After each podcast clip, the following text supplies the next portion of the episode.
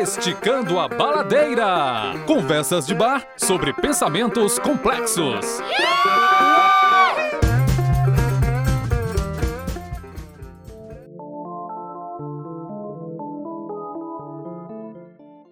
Olá, pessoas, tudo bem? Espero que sim. Eu sou Edmilson Júnior e esse é o Esticando a Baladeira, um podcast onde três professores e um cientista discutem sobre pensamentos complexos na visão do design, da arte, da neurociência e da semiótica. Esticar a baladeira é uma expressão cearense que pode ser entendida como forçar a barra. Nós esticamos o assunto para além da sala de aula, tentando explorar elementos do processo criativo. Temos a edição de Elton Bastos. O intelectual do som.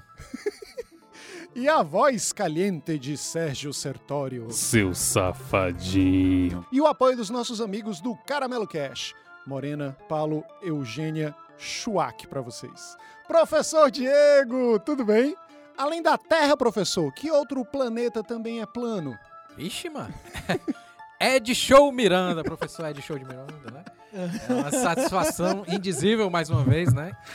Indiscernível, digamos assim, depois a gente volta a isso. Porra!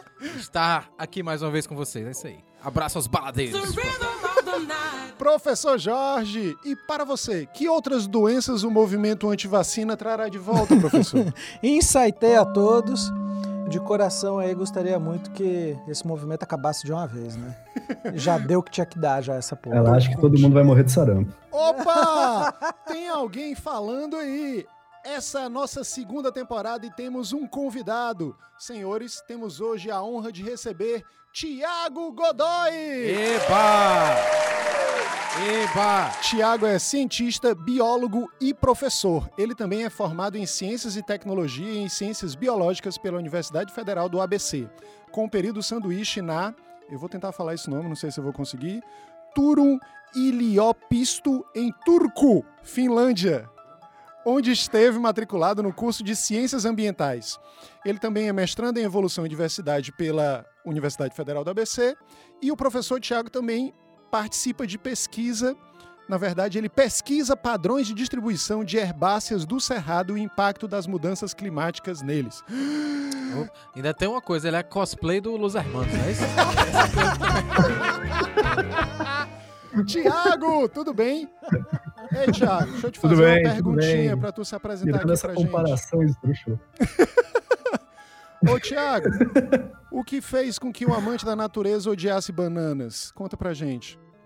Cara, eu acho que nessa sociedade machista que a gente tem hoje, tem muito símbolo fálico. Então é melhor a gente começar a dar um valor devido para outras frutas, beleza? Tiago, é, fala um pouco pra gente de quem é você, é, como foi que o pequeno Tiago se tornou esse biólogo, se interessou pela biologia, se tornou um pesquisador, cientista. Conta um pouco pra gente. Ah, cara, quase como tudo na ciência, foi bem tentativa e erro, na verdade. Quando eu era criança, eu não tinha ideia do que era biologia, como qualquer pessoa que fez o ensino básico no Brasil. Achava que biologia era só decorar nome. Demorou muito tempo para perceber que era muito mais que isso. E só que eu gostava muito de descobrir como que as coisas eram feitas, do que que as coisas eram feitas. Eu pensei, ah, química, beleza. Obviamente fui fazer técnica em química, descobri que química é chato pra caralho. Tipo assim, química, é, eu tenho certeza que muita gente acha super legal, mas pra mim é chato pra caralho. Não, cara, eu tô contigo. Eu, eu tava achando que tu ia dizer que química não era chato, mas é, eu fico feliz de saber que você concorda comigo. É, com o Renato Russo, né? Exato, eu ia falar isso, cara. Eu ia com certeza. Uma das maiores verdades que Renato que Manfredini disse foi: química é um saco. Mas eu tive que terminar essa jossa, né? Aí no estágio, eu consegui um estágio num laboratório de bioquímica, que era mó fa- fajuto, porque todo mundo era biólogo. Vixe, Aí eu olhei e falei, rapaz, isso é biologia, que loucura. Parece Aí um ministério, né? fazer- de outras áreas na área do cara. Legal. Aí na faculdade mesmo eu comecei a ver outros campos diferentes da, da bioquímica e tudo, e agora tô trabalhando com ecologia, macroecologia, vendo no momento cerrado. Ô, Tiago, eu acho que Olha, seria interessante a gente já passar pro nosso primeiro quadro e tu começar, talvez, a trazer provocações pra gente aqui. Elton, por favor, traz aí a chamadinha do primeiro quadro pra gente. Puxando a liga. Muito bem. Então, aqui no nosso Puxando a Liga, Tiago, o que, que você tem pra nos provocar, Pra fazer a gente começar a pensar nas esticadas de baladeira aqui? O que, que você pode nos dizer? Então, cara, quando eu primeiro soube que eu tenho informações secretas do, do QG do Esticando a Baladeira, né? Então, quando eu primeiro soube. Nada a ver Boa. com o nepotismo, né? É, é- É, não existe nepotismo. Eu, Thiago Godoy, não tenho relação de parentesco nenhum com o Jorge Godoy, só queria avisar isso. Meu Deus, que coincidência, eu nunca tinha percebido. E vira o, o ratão do banhado né, pra câmera. Ratão eu do banhado? sempre achei que aquilo lá era um, era um bicho, tá ligado? Era um bicho com cara de assustado. Aí tem que vir um biólogo pra falar que é um. é o quê? É um ratão do banhado? Então, eu acho que é um cão da pradaria, pra ser exato, e a versão fitness do ratão do banhado. O ratão do banhado é a versão gordinha desse bicho.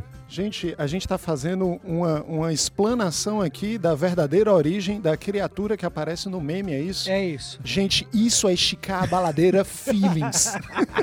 Agora que eu me situei. Já começamos dessa maneira, né? Agora que eu me situei. Tá, então É, pro ouvinte que não enfim. tá. Pro ouvinte, desculpa, Thiago. Pro ouvinte que não tá entendendo nada, o Thiago, coincidentemente, é irmão do Jorge Godoy. Coincidentemente, né? O pai dele, coincidentemente, é a, me a mesma da mãe. coincidentemente, né? Eles, né? Fizeram várias vezes, né? E aí nasceu um e coincidentemente nasceu outro. Erraram uma vez, não satisfeitos, pensaram, por que não? Talvez agora Não certo. contente com o erro, Diretamente de São Paulo, então, o Thiago tá explicando pra gente a origem da criatura que está no meme. Cara, não dá pra ser melhor cientista do que isso, cara. Isso aqui é divulgação científica.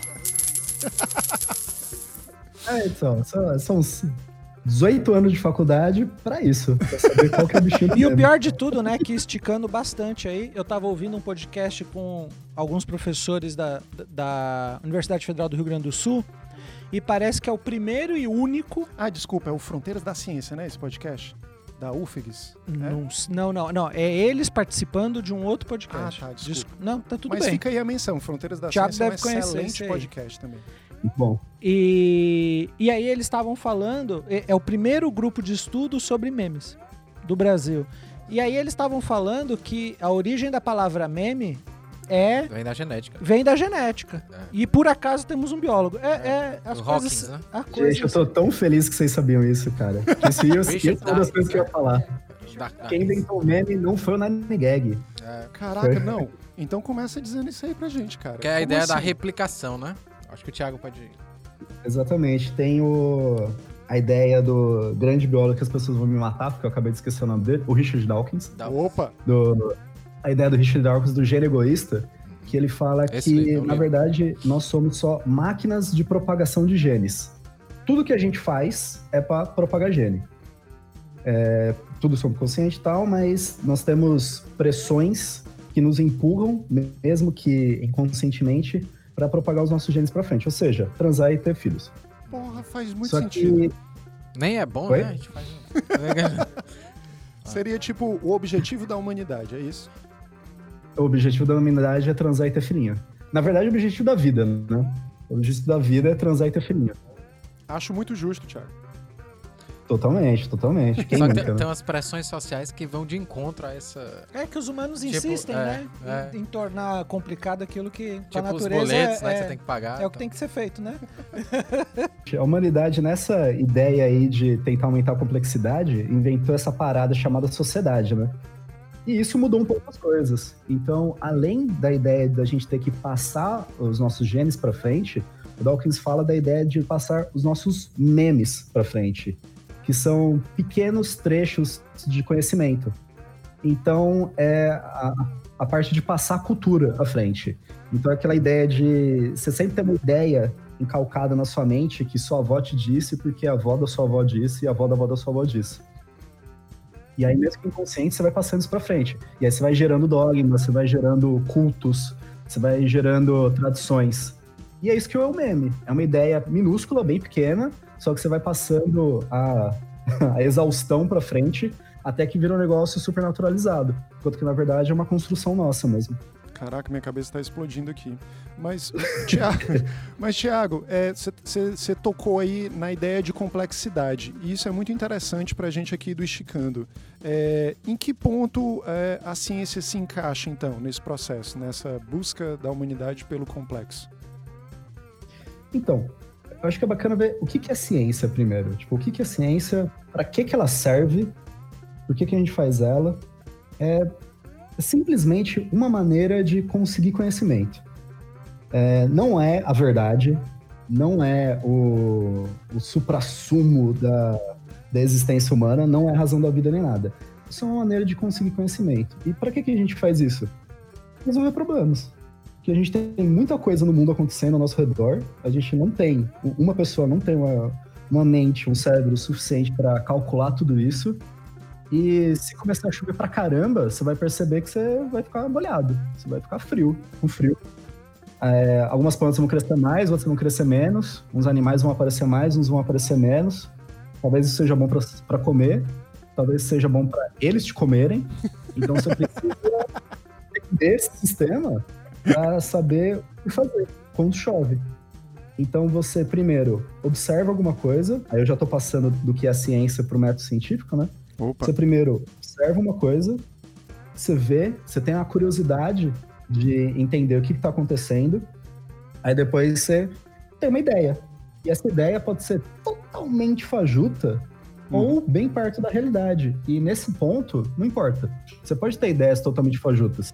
Porque o importante agora é você se criticar. Você pensar, pô, será que é isso mesmo? Opa. E aí você faz um teste. A dúvida, né? E é aí, né? Exato, você tem essa dúvida. E, e, é a dúvida de si mesmo. Isso que é muito importante na ciência. E que alguns cientistas esquecem, né? Ou, ou ditos cientistas se esquecem, né? De duvidar. Exato. Tem muitos que têm uma certeza muito fixa na cabeça. E em ciência, se você tá com certeza de alguma coisa, é porque você tá errado, cara. certeza. tipo, a única chance é estar errado. É, Tiago, como tu pensa, portanto, o processo de criatividade dentro da ciência, dentro da produção do conhecimento científico? A, a, criatividade não é a ciência, mas a ciência não é nada sem criatividade, isso com certeza. Porque ela é bem o, o passo do meio, por assim dizer, desse processo científico. Porque a gente tem a observação, que já entra na curiosidade, né, de saber o que está acontecendo, aí já tem a formulação de hipóteses, já é um começo de um processo lógico ou um processo cognitivo em si. E aí vem a parte do teste mesmo, que aí entra muito a criatividade. Você também tem que ter uma criatividade na parte cognitiva para você gerar uma hipótese, mas mais ainda é uma criatividade para você testar essa hipótese. Então você pensa, ah, eu acho que está chovendo porque os deuses estão irritados. E eles estão irritados porque Josué matou uma cabra. Qual que vai ser seu teste para saber se isso está certo? Ah, vamos. Antes do Josué matar outra cabra, vamos dar um pau nele para ver se, se não chove. Ah, continuou chovendo. Pô, então se pá não é isso, né? Talvez seja alguma outra coisa que tá fazendo chover. Aí mais um observa, tipo, nossa, eu viajei para casa da, da minha cunhada e lá é mais perto do rio. Lá chove mais que aqui. Será que tem alguma coisa a ver? Oh, aí vem o espaço da dúvida. Ô, Tiago, a dúvida, então você está me dizendo que a dúvida é, é, o motor, ou talvez o que alimenta a formulação da hipótese? Uma coisa tem a ver com a outra? Sim, com certeza. Porque a dúvida é o que vem logo após a observação. Porque se você observar a natureza e você não tiver dúvida nenhuma, você está morto por dentro. Devolve a carteirinha de ser humano. Por aí. Tem tanta coisa legal, cara, para se observar no mundo natural e tanta coisa bizarra que teoricamente não faz sentido nenhum e que se você continuar se perguntando, você chega cada vez mais perto, mesmo que seja um pouquinho, cada vez mais, mais perto de um sentido, ou nem que seja um sentido, você chega cada vez mais perto de algo que possa te ajudar a resolver problemas. E cara, sem a dúvida também, ciência não chegaria a existir, não chegaria a ser uma palavra. O, Tiago, então eu vou fazer o seguinte: eu acho que vale a pena a gente passar já para o nosso quadro principal. porque aí tem algumas questões que eu gostaria de fazer e acho que o Diego e o Jorge também a respeito dessa relação entre o método científico, a criatividade, a ciência, a arte, a filosofia, a sociedade, enfim, tem muita coisa que a gente pode explorar. Vamos lá? Vamos para o nosso próximo quadro? Então tá. O Elton, traz aí pra gente a mensagem importantíssima que a gente não pode esquecer. Cuidado, você está na zona de forçação. Sabemos que os autores ou assuntos discutidos a seguir não têm a relação que criamos, mas a ideia é justamente essa.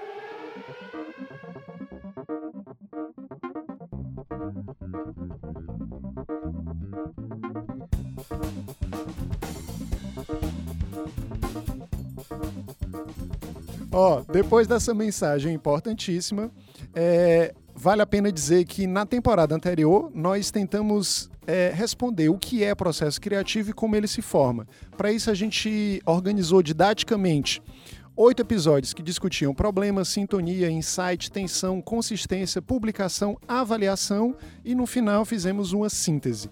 Nessa temporada estamos convidando criativos de várias áreas, inclusive da ciência, como temos aqui o Tiago hoje, para explorar os processos que eles inventam e os processos criativos vividos por eles.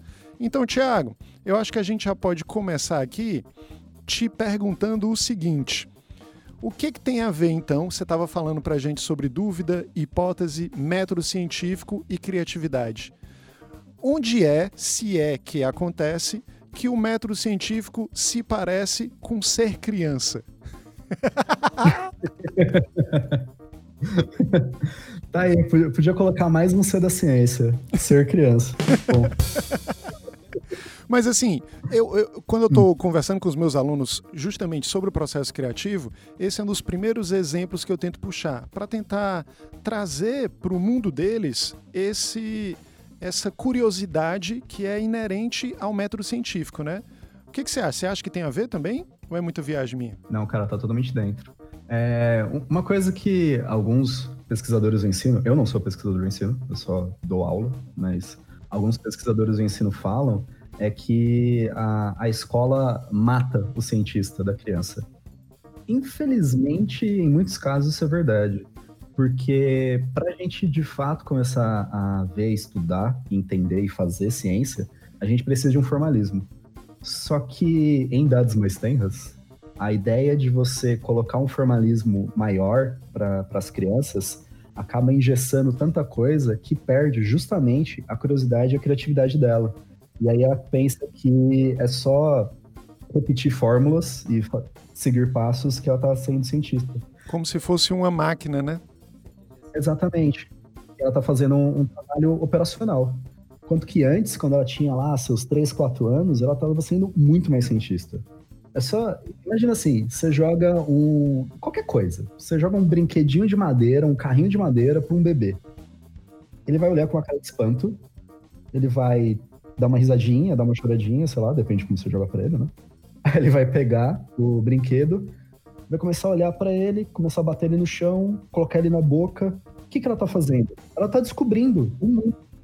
Ela observou uma coisa nova que ela nunca tinha visto antes, e ela tá usando todas as ferramentas cognitivas que ela tem para entender o que tá acontecendo. Então ela pensa, olhou aquilo e falou assim: Nossa, será que ele quebra? Bateu no chão. Teste. Nossa, será que tem um gosto bom? Colocou na boca. Teste. Nossa, será que se eu empurrar ela para frente e para trás faz uma coisa legal? Porra, faz. Teste. Então ela tá sempre investigando as coisas. Você joga, sei lá, duas, três crianças num parquinho, se tiver um formigueiro perto, cara, você vai ver a maior ciência que, que é... Elas vão ver como que as formigas conseguem andar tudo em linha reta, por que, que ela sempre sabe o caminho de volta? E você passa o dedo no meio do caminho da formiga, né? para ver o que, que elas fazem quando você. Elas se perdem. É. É, é que você estava falando aí do, do processo de descoberta da criança, né? E, e a gente aqui, vira e mexe, a gente é chamado para dar umas palestras para falar de futuro de educação e não sei o que lá. E, e, e quando a gente começa a desenvolver esses assuntos, a gente sempre cai na mesma coisa que você acabou de falar, né? Que as escolas matam, você está falando, a escola mata o cientista, né? A gente, por, pelo nosso lado, né, como criativos, a gente insiste em falar também que mata a criatividade, porque esse sistema de ensino que, que nós temos hoje, e não é uma dádiva do Brasil, né, por assim dizer, isso Uhum. daí é boa parte do, do ensino ocidental, vamos pensar dessa forma. É, não é exclusivo nosso, né? É, é, não é exclusivo nosso. É, eles matam a curiosidade, eles matam a criatividade e eles, e eles de alguma maneira também nivelam por baixo e, e, e não se atentam às características que são únicas de cada pessoa, né? E aí parece que isso é muito próximo do que você está falando, que na ciência também, é, inevitavelmente, ou pelo menos no início do ensino da ciência para os, os estudantes, tudo isso é, é- é descartado. E, e uma coisa que a gente escuta muito quando a gente começa a vida de pesquisador é: você não pode propor isso. Ah, é, Depois que você fizer o doutorado, é que você aí pode você pode propor Quem uma é ideia você nova, na né? fila do pão, né? Exatamente, né? Então há, há essa violência, né, para inibir os processos de propor novas formas de conhecer o objeto, né? Que é, que é mais ou menos isso que propõe a epistemologia, né? Dentro da, da filosofia é exatamente uma reflexão sobre o modo como você está conhecendo o objeto, né? E aí, como o Ed falou, né, da questão da complexidade, na, a epistemologia dentro da complexidade, ela parte exatamente desse pressuposto, né? De que, na verdade, é, você, o, você não se separa do objeto, né? Há um processo de mútua interferência entre você e o objeto, né? Então, é, e isso quer dizer o quê? Que, na verdade, todo conhecimento é uma representação.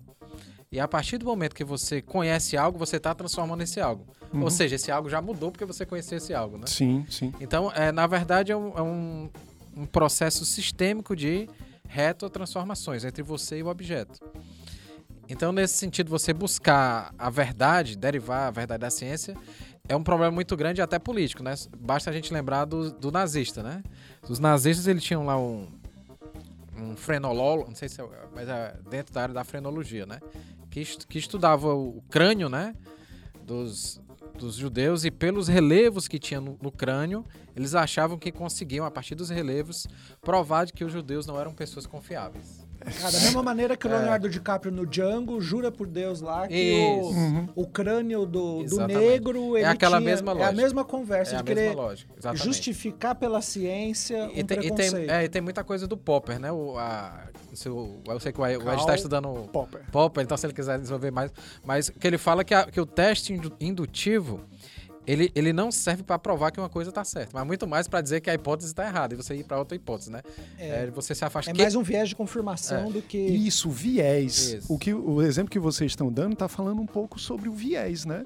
Mas, ao mesmo tempo, vocês estão fazendo uma relação que eu gostaria de explorar, eu queria saber a opinião do Tiago, do que, que tem a ver, justamente, qual o papel da ciência na relação com a arte, com a filosofia, com a sociedade. O que, que tu acha, Tiago? Então, aí entra também a, a parte da ciência que eu falei de para que a ciência, para que, que ela serve, por que, que a gente faz. E principalmente nessa análise do, dos usos da ciência, tipo, ciência para quem, ciência por quê, ciência de quem, a gente vê como que é importante um ensino de conhecimento científico, nem tanto de ciência em si, da história da ciência, mas sim de raciocínio científico, para você ver como que a premissa desse, dessa galera aí não tem embasamento nenhum, não faz sentido nenhum. Então é, é bem difícil porque se você não tiver conhecimento científico, é muito fácil ser enganado por um sofista. Porque a pessoa vai argumentar super bem e ela vai partir de um artefato que ela criou, que não significa porcaria nenhuma, e vai conseguir extrair várias conclusões daquele artefato, porque, bem, ela que criou aquilo, então ela extrai o que ela quiser desse artefato, e convencer as pessoas que não têm esse, esse, tipo, de, esse tipo de raciocínio científico. Então, o ensino da ciência é mais importante ainda para isso, do que para saber qual que é a, célula basal da, é- da gramínea. Isso é, é importante isso do que o Thiago tá falando. É a ideia de que foi uma perspectiva que o Percy trouxe, né? Pra- Charles Charles Sanders Peirce. Sanders Peirce. Que é a ideia de você substituir aquela consciência que seria aquele a consciência perfeita, aquela consciência que pode tudo do Descartes, né?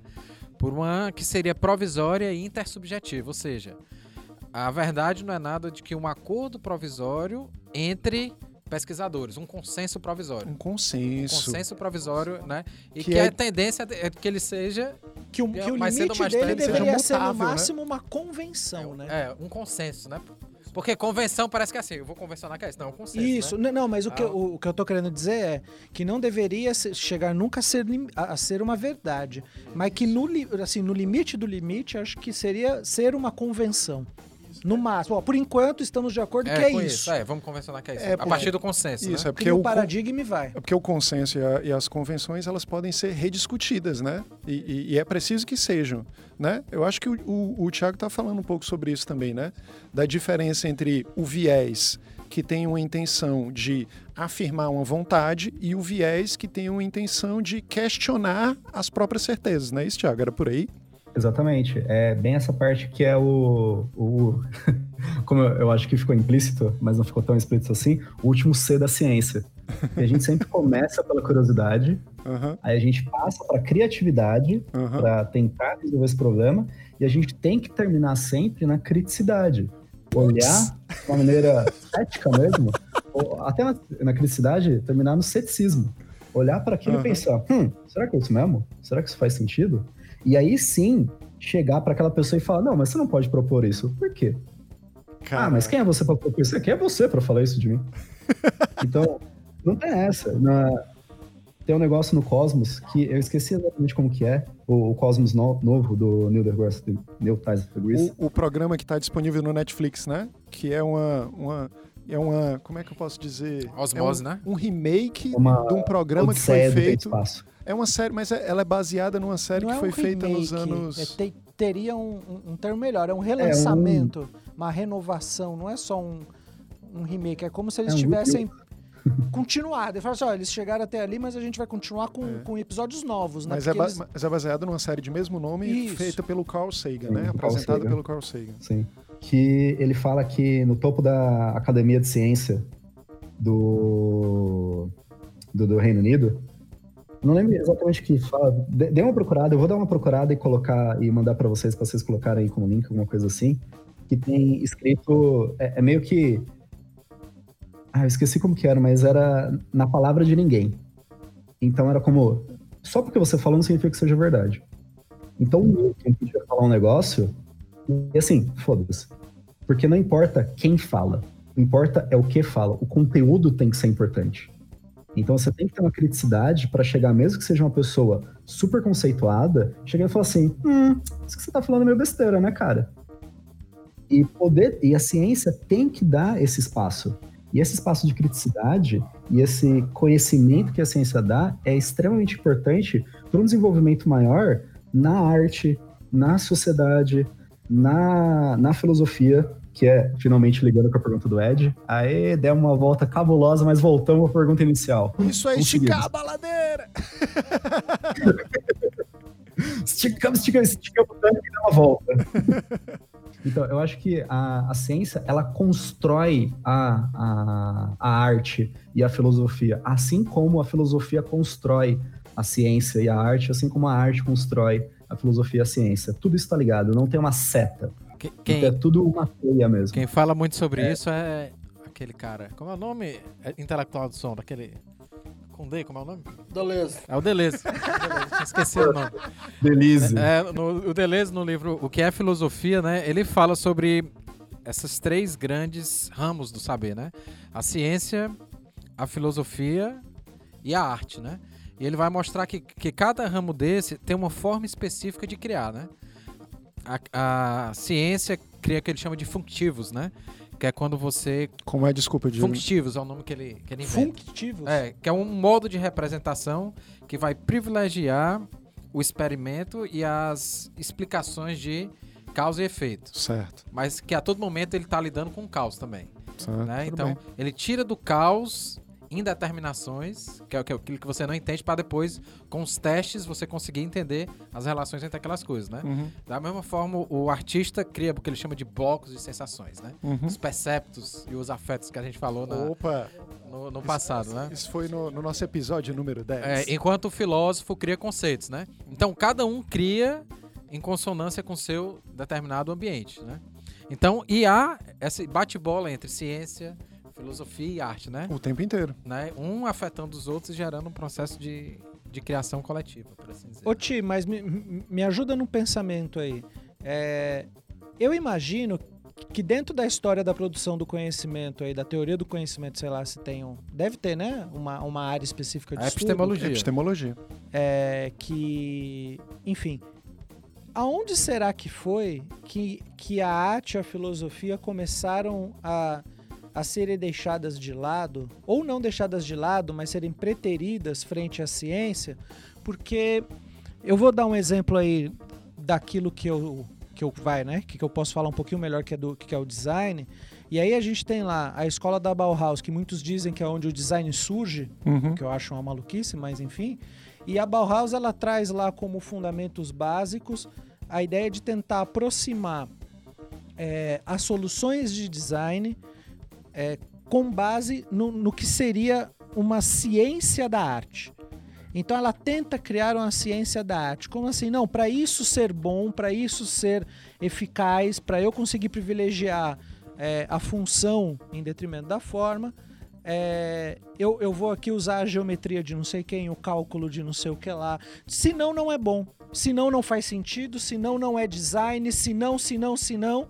E começa a se criar uma, com, né, uma cagação de regra aí do que é e o que não é design, o que é e não é arte, sendo que. Uma cisão, E- né? Isso representa muito bem o primeiro momento da ciência, né? No primeiro momento da ciência, o que acontecia, né? Os caras veem, pô, a negada tava enganando a gente, né? Deus, na, na verdade, a Terra. Se bem que ainda acham que a Terra é plana, né? Mas tudo bem. Mas assim, algum- alguns elementos é, é, que naturalmente começaram a aparecer, mostrando que as tradições eram falhas, né? Tava enganando a gente. Então, o que é que a ciência é, começou a querer? Não, agora vamos tentar buscar algo que nos traga a verdade. Que ninguém nos engane mais. Aí foram buscar o quê? Nas fórmulas matemáticas, por um lado, né? Com, com Descartes, por um lado, né? Buscando. Começando em Descartes, que, que por sua vez, sabendo do perigo que era essa, essa talvez implicância com a igreja, abdicou, ele deixou de publicar um livro que ele já tinha escrito em que justamente fazia esses questionamentos, mas ele sabia que isso era perigoso Era para ele. perigoso. Pensar é perigoso. Spinoza dizia isso. Então, é ele, ele, ele viu o que aconteceu com Galileu, aí ele pegou e disse: Não, acho que eu não vou publicar esse negócio, não. E, inclusive, isso está registrado em algumas cartas Isso. que ele escreveu para a gente com quem ele se correspondia. Aí o Descartes, apesar disso, já tinha desenvolvido o famoso método cartesiano, né? Da dúvida radical e tal. Isso, e esse método é que vai embasar o que viria a ser depois o positivismo, Isso. que a gente O vê no trabalho do. Vladimir Prop É. que por sua vez vai ser questionado através da teoria crítica do estruturalismo do Theodor Adorno, que vai ser né? a influência, junto com o construtivismo, do design da Bauhaus. Olha aí, Thiago, tá vendo? Esticando a Ah, baladeira. muito bom, muito. E aí, Ti, mas dentro do que você é, estudou aí, do que você viu, né, né, das teorias aí da, da ciência, da biologia, enfim, tem alguma conversa antes disso que, que, que começa a acontecer, esse detrimento? Antes do, do- desse iluminismo, do renascimento? Antes disso isso acontece? É, eu acho que é porque é fácil pra gente que já está inserido na área do design, da arte, da, da neurociência, da filosofia, mas é importante ouvir do biólogo, do pesquisador que está numa área que é diferente da nossa. Como é que é pra ti? Então, por exemplo, a biologia, que é aquilo que eu tenho mais conhecimento, mesmo que seja pouco, né? O primeiro grande biólogo, conhecido biólogo aí, é Aristóteles. Porque foi o cara que olhou e falou: hum, isso é animal, isso é vegetal. Fim. Então, esse primeiro momento foi o começo do começo daquilo que seria uma ciência biológica. Porque ele conseguiu olhar para a natureza e categorizar dois grandes grupos. Sim. Mesmo que essa, categoria- essa categorização seja totalmente capenga, baseada no achismo dele, mas, gente, vamos lá. Grécia Antiga era tudo achismo. Não, tenho o que falar. O achismo de pessoas não conhecidas. Então, se você tivesse uma coisa muito foda, você podia falar uma coisa super importante, só que as pessoas não iam acreditar, porque ia ter sempre um sofista lá para usar um argumento, uma falácia direta ou falácia indireta, para quebrar seu argumento de uma maneira estranha só para as pessoas concordarem com ele. O que, que é um sofista, Ti? Você consegue explicar pra gente o que, que é um sofista? Explicar bem, não sei. É um cara, Mas eu não, vou tentar. é fácil, é um cara que usa uma prancha, aí vai pra praia. ah, não, desculpa. É surfista.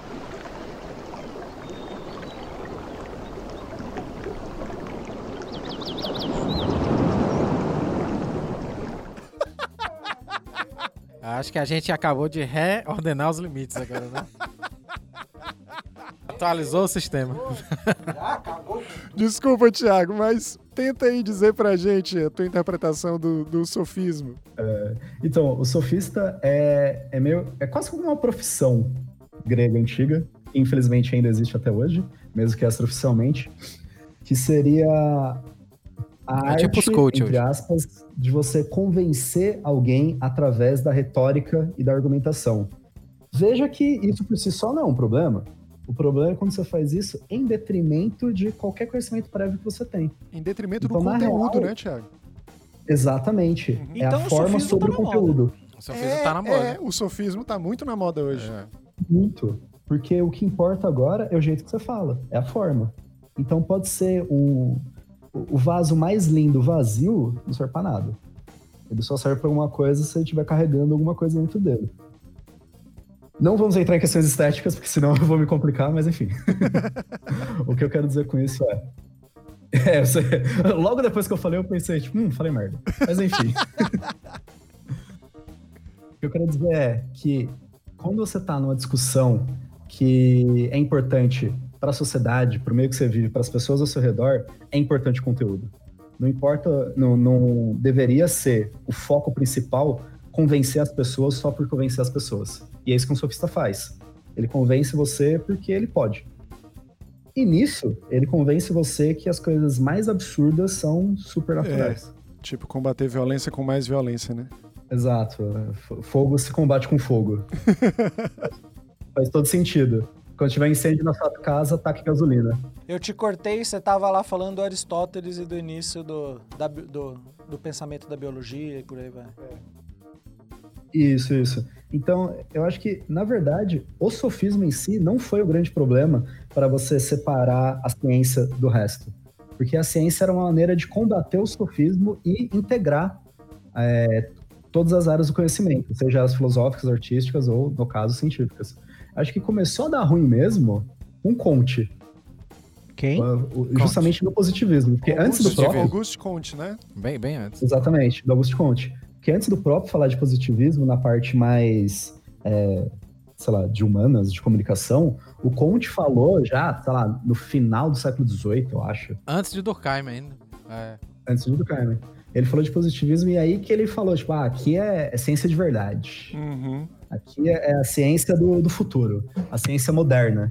E isso foi o, a grande, o grande divisor de águas que falou: ah, ok, então se eu não tenho como provar por um teste sensorial, não é científico. Logo, não tem importância.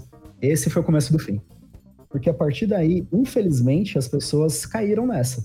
E caíram nessa durante muitos É. anos. É a ideia da busca que- das leis, né? A, a busca da ordem, na verdade. Me lembra muito aquele personagem da escolinha do professor Raimundo, que ele faz uma pergunta pro cara. Seu Pedro Pedreira! Pedra 90, só enfrenta quem aguenta. Seu Pedro, o senhor acredita em Deus? Há controvérsias. É um perfeito sofista, né? É a naturalização do sofismo. Mas é isso, é, é a questão da, da ciência enquanto busca de leis, né? De regularidade, né? Porque o que eles queriam, na verdade, é estabelecer uma ordem, né?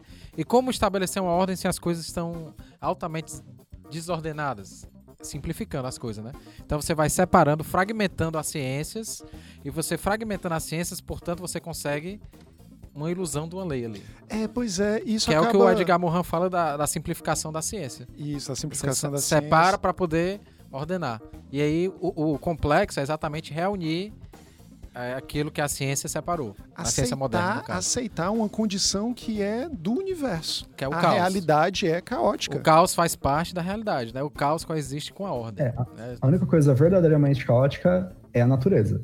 O Prigogine, então, é, é, escreveu um, um livro interessante que chama As Leis do Caos, que ele mostra como a ordem deriva, na verdade, do caos. Né? Ele ganhou até o Nobel, aí, o Elia Prigogine. Pode falar. É, dela é o caos do caos à ordem. Dá uma música do Dá uma música Já, do já dá um Chico Science aí. E, aliás, Science. Chico Sainz. Ela Carlos. do Ma- Caos mais dois C, mais um C aí da ciência, o Chico. É, enfim. Muito bom. Tá, mas até aqui então a gente estava pintando, Thiago, é, um, uma espécie de, de maneira muito esticada, um ir e vir dos momentos em que a ciência foi se colocando como um novo jeito da humanidade olhar para o real, olhar para a existência. É mais ou menos por aí? Sim, sim. Mas o problema é como que a pessoa olha para o real. Como que a pessoa olha para a existência. Porque um grande problema do positivismo é que, para ele, o nosso sistema sensorial é o bastante. Porque, obviamente, somos criaturas perfeitas, fe- feitas à imagem e semelhança do Senhor. Então não tem nada de errado com a gente. Logo, se a gente vê algo, a única coisa que existe é aquilo que a gente vê, que a gente ouve, que a gente sente. Nada mais existe a partir, além disso. E, né, acho que dá pra dar errado com essa ideia. Só que na época era super válida. Hoje, hum, se você for positivista hoje, cara, tem alguns anos aí que você não leu. mas, mas esse foi o começo do fim. Eu acho que daí, um pouquinho depois disso, que continuou a ferrar tudo, foi o cientificismo mesmo. Que aí é o problema de as pessoas precisarem que as coisas sejam científicas. Precisarem olhar e falar assim: ah, usando o método científico, eu vou fazer um- uma geografia diferente. Usando o método científico, eu vou fazer uma sociologia diferente. Mas aí a ciência passa a virar uma espécie de crença, né? Que não necessita mais justamente do método científico. É por aí? É, a ciência não vira isso, o cientificismo sim. O cientificismo. Aí. Mas o professor Diego queria te fazer uma pergunta, Thiago. Então, é, eu não sei se o Ti já, já escutou falar da, da teoria do Umwelt, já ouviu falar? Que é de um biólogo Não, creio que não. Que é, vai falar que cada organismo tem sua bolha biológica perceptiva. Nós temos uma capacidade sensorial tal, porque somos humanos. O cachorro, por exemplo, tem uma outra possibilidade sensorial, entende? Mas que é, entre essa nossa possibilidade e a realidade há um grande fosso, né?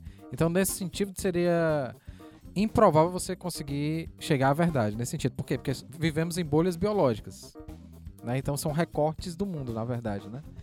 Então, essa perspectiva de que você conseguir a, a realidade a partir da sua sensibilidade, né?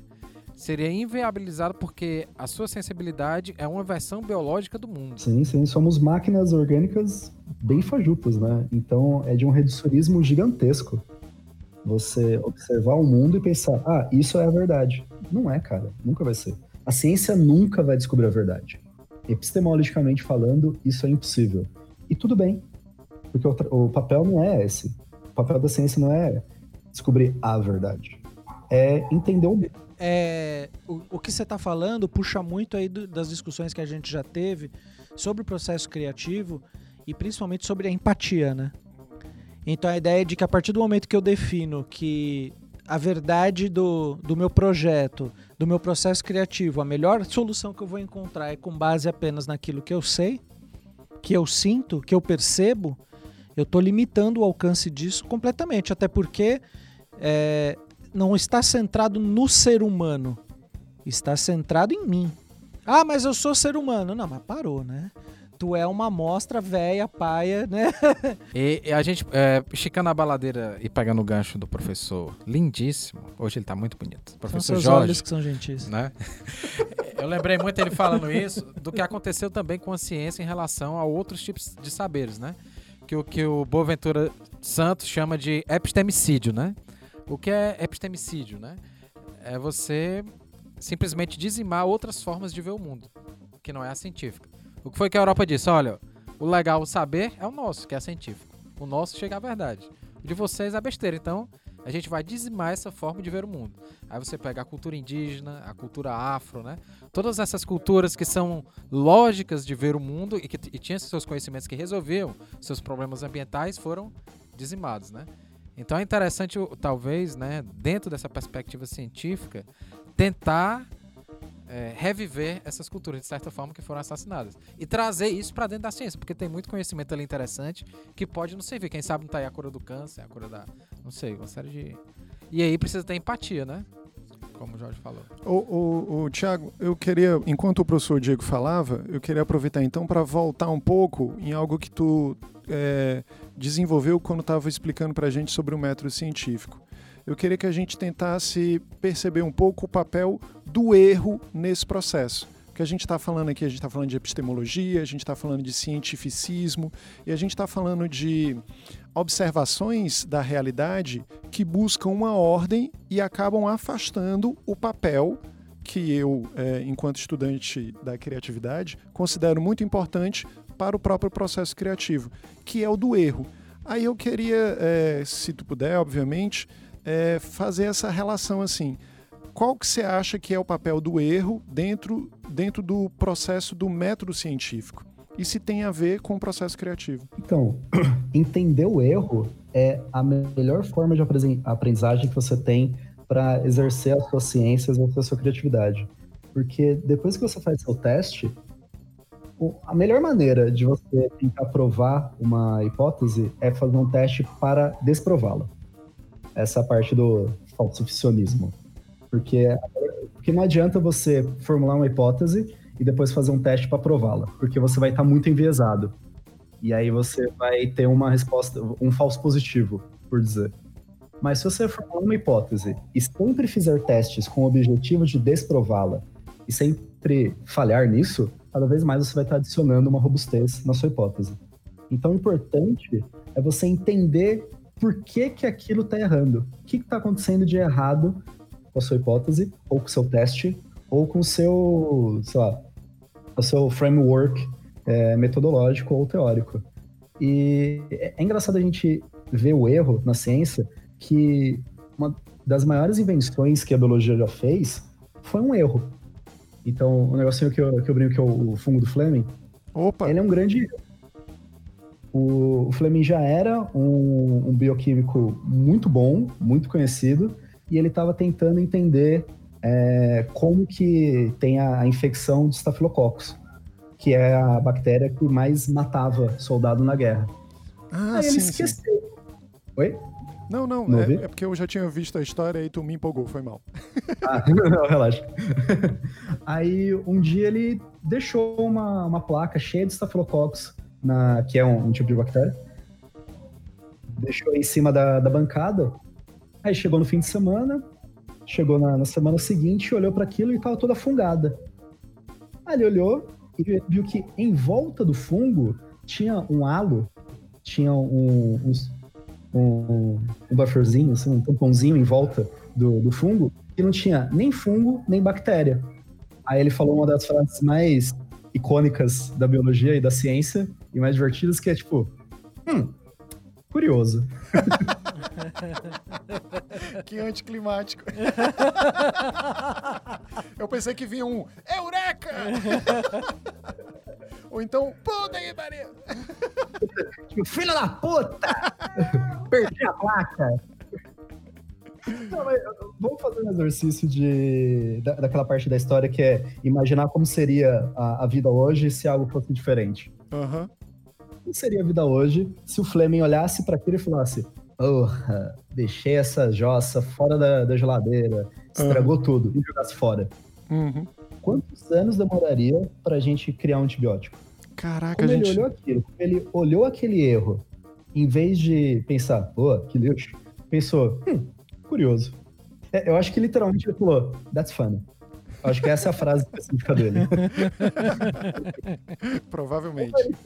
Esse estralo de, de curiosidade e de criticidade com o próprio trabalho, ele pensou, pô, tem alguma coisa engraçada aqui. E aí ele pegou esse fungo e começou a criar esse fungo, em vez de criar a bactéria. E aí ele viu que não importa que tipo de de tempo que você deixa o fungo lá, que tipo de tempo que você deixa a bactéria lá, essa bactéria nunca vai crescer do lado do fungo. Sempre vai ter uma zona em volta do fungo que não vai crescer bactéria nenhuma. Por quê? Hum, não sei, vamos testar.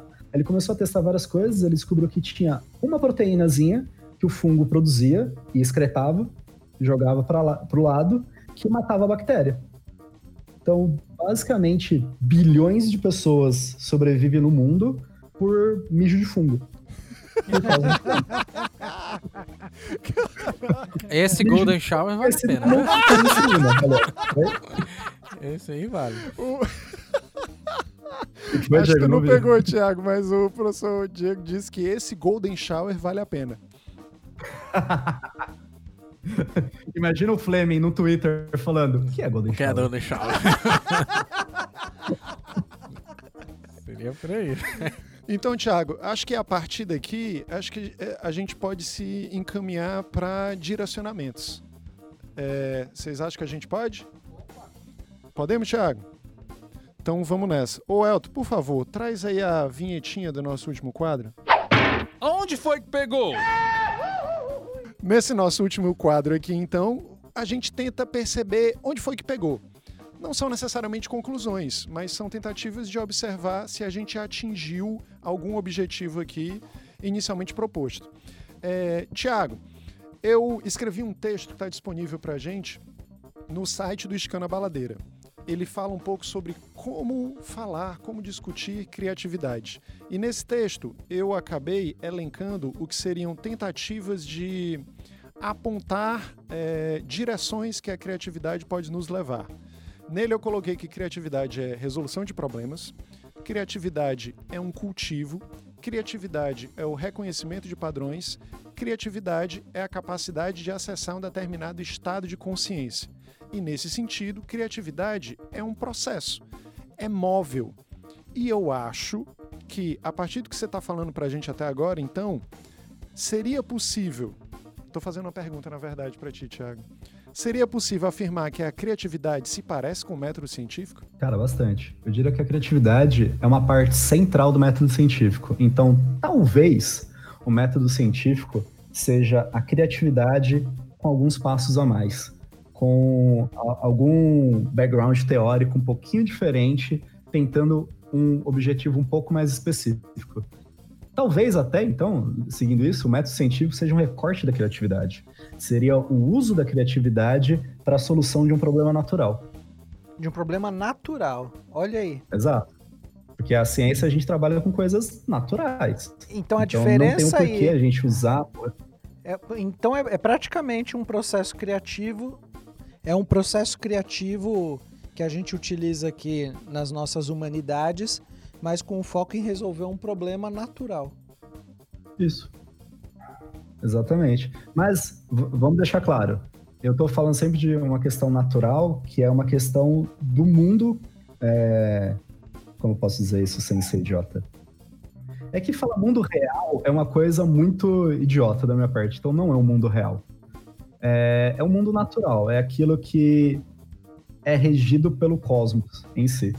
Mas é importante dizer que para uma coisa ser ciência, ela não precisa ser uma ciência natural. Tem ciências humanas também e elas são ciências. A geografia, metade dela é ciência natural, mas a outra metade é uma ciência humana. E é uma ciência. A história é ciência. Porque a história, querendo ou não, isso eu demorei muito tempo para aprender. Foi um, um amigo historiador meu que, que me falou isso. Ele nem estava tentando me convencer, mas só de conversar com ele eu já olhei e falei assim: pô, cara, isso é ciência que se você faz historiografia especificamente, é ciência. Você usa basicamente o método científico. Tem algumas mudancinhas aqui ou ali, é um, vamos dizer, um paradigma um pouco diferente, mas a ideia é a mesma. Você sempre tem a observação de um evento, você sempre gera uma hipótese de como foi aquele evento, você vai atrás de um- uma lista eh, bibliográfica para testar através dessa biografia se aquele evento foi ou não parecido com a sua hipótese, e aí você fecha com a criticidade vendo se aquilo faz sentido ou não.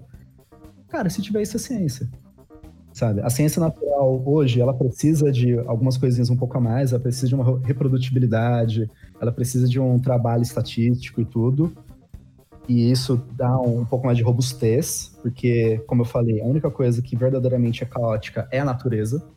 Então, para fazer sentido, você precisa fazer várias, várias e várias vezes. E precisa dar meio que a mesma coisa, não é exatamente a mesma coisa, mas o mesmo perfil de resposta todas as vezes. Porque senão é uma coisa teoricamente aleatória. É, é a busca pelo falseamento, Thiago? Na tentativa de buscar o falseamento e perceber que a, a proposta ali, o resultado se repete, você está confirmando cientificamente, é isso? Sim, também. Falseamento, mesmo sendo uma coisa bem antiga, bem popperiana, por, si, por assim dizer, falseamento é muito importante, porque é uma parte que a gente precisa prestar um pouco de atenção, porque senão a gente gera um conhecimento que parece totalmente é, próximo da verdade, é, não tem nenhum erro teórico grande, só que a partir que a gente descobre outro é, paradigma, ou nem isso, outra informação, a gente já vê que aquele experimento inicial cai por terra. Por isso que a gente tem que repetir os experimentos, repetir os nossos resultados à luz de novas evidências. Porque senão a gente cristaliza. E essa cristalização é o total oposto da ciência. A ciência tem que ser mutável, ela tem que ser dinâmica. E você sempre tem que criticar essa ciência. Porque senão vira um dogma, vira um cientificismo.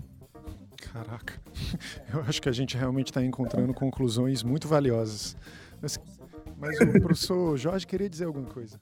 Não, não. É, eu não, então foi eu. É, não, não deixei de, de, de, perceber as semelhanças, né? Que você estava falando o tempo todo aí de, de ah, tem que testar, tem que testar, tem que testar. E a gente passou um episódio todo aqui falando de prototipação, né? De ter que botar na rua, de ter que ver, ter que colher os feedbacks para saber se fez sentido ou não. Antes de. De... E, e uma coisa também que é interessante, que, que eu fiquei pensando o tempo todo, é, é o, um, a indecisão que a gente tem de, de confiar nos testes que outras pessoas fizeram. Né? E, e, e lida um pouco com o nosso ego também. É, e ao mesmo tempo com a incerteza, porque se nada é, é eterno, né?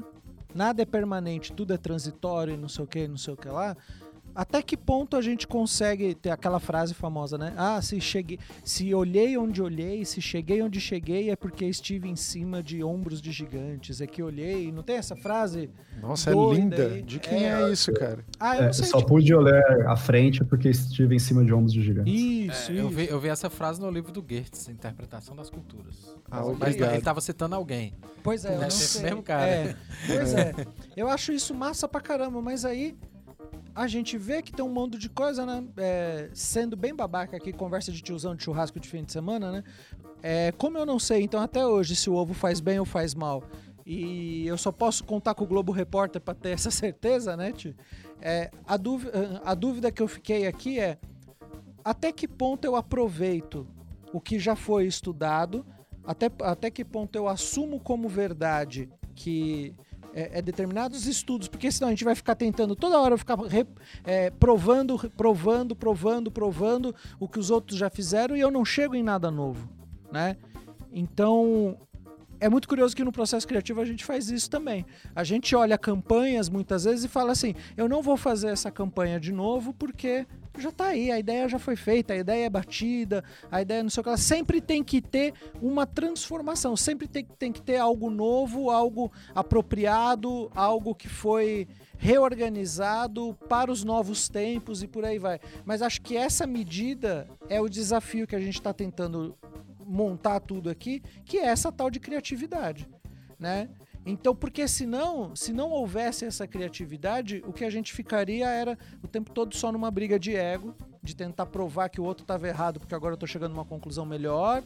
Ou, entenderam o que eu que quero é dizer? O que, é, o é, que é, acontece muito, né? Então, Inclusive. É, eu acho que para essa evolução deixar de ser uma, uma falsa ilusão que fica só correndo atrás do próprio rabo e se tornar algo que, que diagramaticamente seria um, uma espiral, uhum. né? Olha acho aí, que o falta Sartre. É, é, é? É, Sartreano. Talvez uma tautologia seria, né? Como é que é? Talvez uma tautologia seria, né? Tautologia? Tipo, os biscoitos tostines são fresquinhos porque eles são gostosos. Mestre, tostines vende mais porque é fresquinho ou é fresquinho porque vende mais, hein? É... E você fica rodando ao redor do seu rabo e você nunca chega a lugar nenhum. Mas aí o professor Diego também queria tirar umas, umas conclusões, talvez? Diga lá. Considerações finais. Uhum. Né? Porque conclusão ninguém nunca chega, né? Então é considerações finais. Não, então é, eu acho que é interessante esse papo para a gente perceber a relação entre criatividade, ciência, né? Também como a mola propulsora da, da a criatividade como também uma mola propulsora da, da ciência e de como ela se manifesta tanto nas hipóteses, né, numa ideia nova, como sobretudo na forma de pensar experiências, né? Nas experiências que vão tornar plausíveis as hipóteses, né? Então, essa primeira dimensão é muito importante para a gente perceber a criatividade nos diferentes passos do, do método é, científico, né? Tanto nas hipóteses quanto na própria dedução. A dedução também tem que ser criativa, né? Para você conectar com a indução e poder tornar essas hipóteses plausíveis, né? O segundo aspecto interessante é conectar essa criatividade e a ciência com o aspecto político, como a gente falou, né? Sempre tem interesses e propósitos, né, que que pretendem ou tentam se apossar do conhecimento científico. E conhecimento é poder, né? Então, o Nietzsche já dizia isso lá na Gaia Ciência, né? Que é, a ciência, o que ela estava fazendo era substituir a religião enquanto um falso fundamento de verdade, né? Que isso depois vai... Né, o pessoal da escola de Frankfurt vai, vai retomar, né? Que é essa separação, essa crítica da ciência enquanto meramente técnica, né? Separada do propósito, né? Que o que o, o Bauman vai falar lá sobre o Holocausto, né? O livro dele, Marxismo e Holocausto. Não, esqueci o nome. Mas ele fala lá que é, o raciocínio se instrumentaliza tanto, isso Weber já tinha falado antes, da questão da burocratização do mundo, né?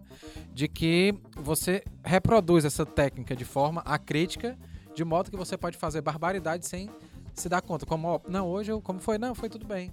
Eu fui pro campo de concentração, né? A gente deu banho lá nos judeus, depois voltamos para casa, né?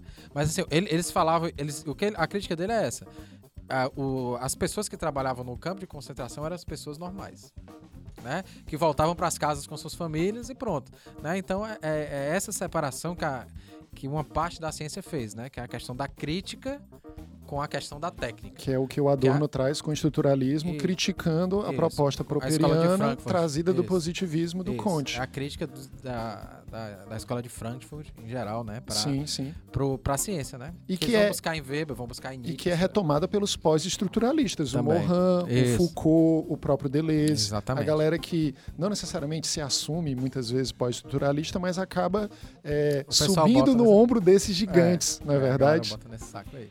Mas é interessante perceber a relação da ciência com a política, a relação da ciência com a cultura, né? É, tentar dialogar com a cultura para se falar como Mohan, né? E não sobrepor as culturas menores, né? Como a gente estava falando do epistemicídio, né?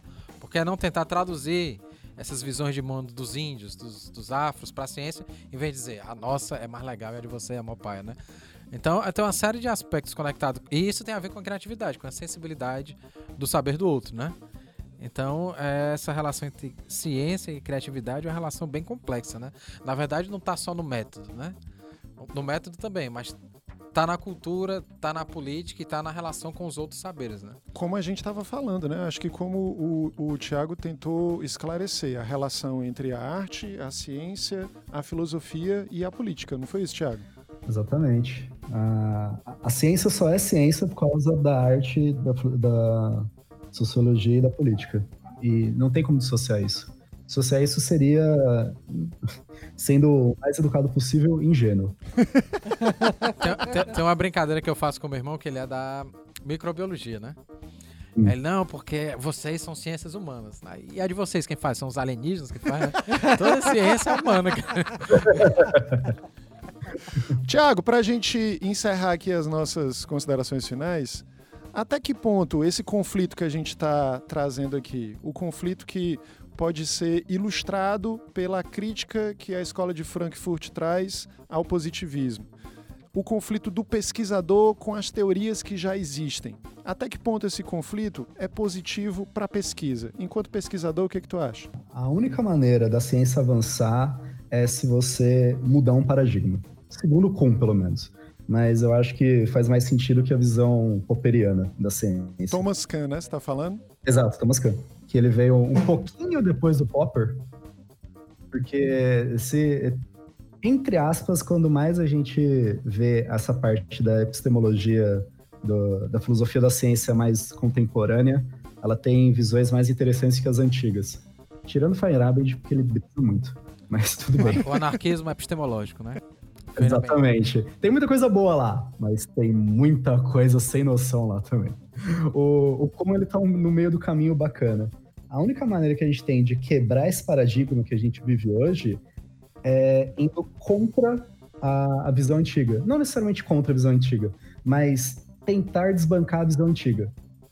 E se a gente não conseguir desbancar, a gente aumenta a robustez dela. Bom, se a gente conseguir desbancar, a gente gera um paradigma novo e responde perguntas que a gente nunca pensou em perguntar. Melhor ainda. O, pa o paradigma, só dando uma nota de rodapé, acho, acho que é importante explicar o que é paradigma para os nossos. Mas diga lá, Thiago, o que é paradigma? O, o paradigma é mais ou menos. É... Eu não sei se eu vou conseguir explicar isso direito, mas vamos lá. O Diego me ajuda depois, qualquer coisa. O paradigma é a janela que você usa para ver o seu mundo. É todo o arcabouço teórico que você tem para você fazer perguntas, para você testar essas perguntas e para você avançar hipóteses.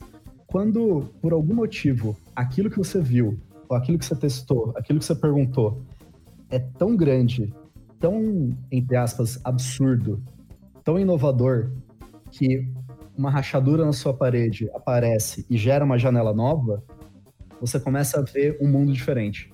Você começa a ver o mesmo mundo por uma janela diferente, por um paradigma diferente. E aí você tem uma renovação quase total na ciência. Não é que aquela janela antiga que você viu, ela vai deixar de existir. Ela ainda vai estar lá. Só que ela não vai ver todo mundo. Agora você tem mais janelas, você tem mais paradigmas, você tem mais é, arcabouços para investigar o mundo. Então, o exemplo mais comum que as pessoas usam é a mecânica newtoniana.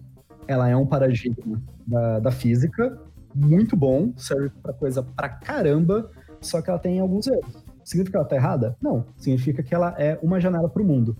A mecânica relativista do, do Einstein, ela não é que ela quebra Newton, é que ela acrescenta coisas novas a Newton. Então a gente pode usar a mecânica é, relativista do Einstein para calcular o movimento de uma pedrinha na rua. Mas para que, que a gente vai fazer isso, cara? Já tem a do Newton, ela ainda tá boa. Massa. Então, isso Você sabe que quando eu tava janelas no... não. Eu, eu tava no mestrado, né, Ti? Aí a minha professora de semiótica lá, ela tinha que, que explicar a diferença entre sintagma e, e paradigma. E ela usou um, um, um, exemplo que, que facilitou, mas ainda buga a cabeça, mas facilitou, que é a ideia do Subway, né? Do Subway. Do Subway. o sanduíche seria o campo de possibilidades, né? O queijo, o é, pão, né? Aí você vai escolhendo. tudo que tá lá são os sintagmas. Uhum. Todas as possibilidades de, de busca uhum. e por aí vai. E o paradigma é o que você faz com o seu pão. São as suas escolhas. Não é o contrário, não. O paradigma é o campo de possibilidades, o sintagma você vai escolhendo de acordo com o paradigma. Soci, o Soci, né? Tá falando de Soci? É o Soci. É, é o paradigma. Eu, eu buguei, é. É, o paradigma é o campo de possibilidades. Quando você vai escolhendo, são sintagmas. Isso, né? é isso mesmo. Aí a relação buguei. entre os sintagmas produz o sentido, né? Que é oposição e diferença. É, desculpa da, interferir. O novo paradigma seria ir no McDonald's.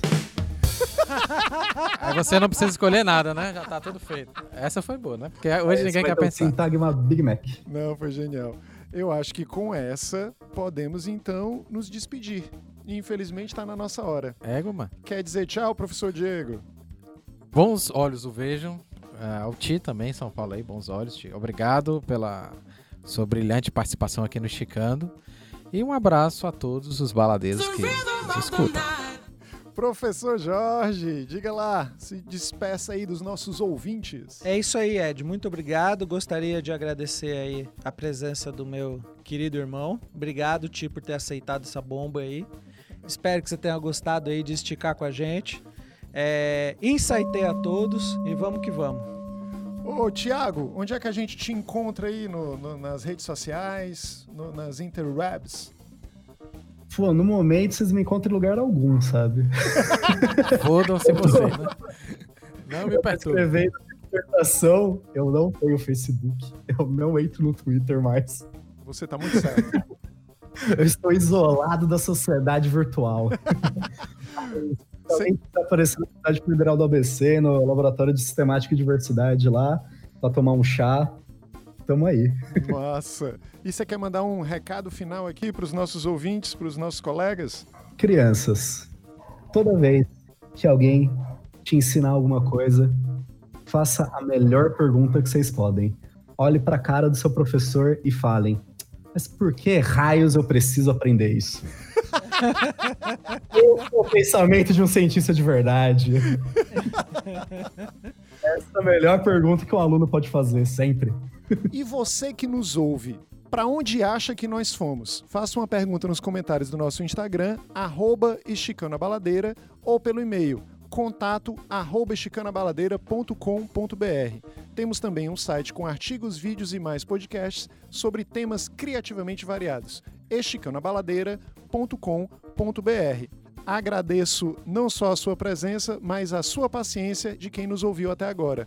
Uma boa continuação de vida para todos nós. Adeus e obrigado pelos peixes.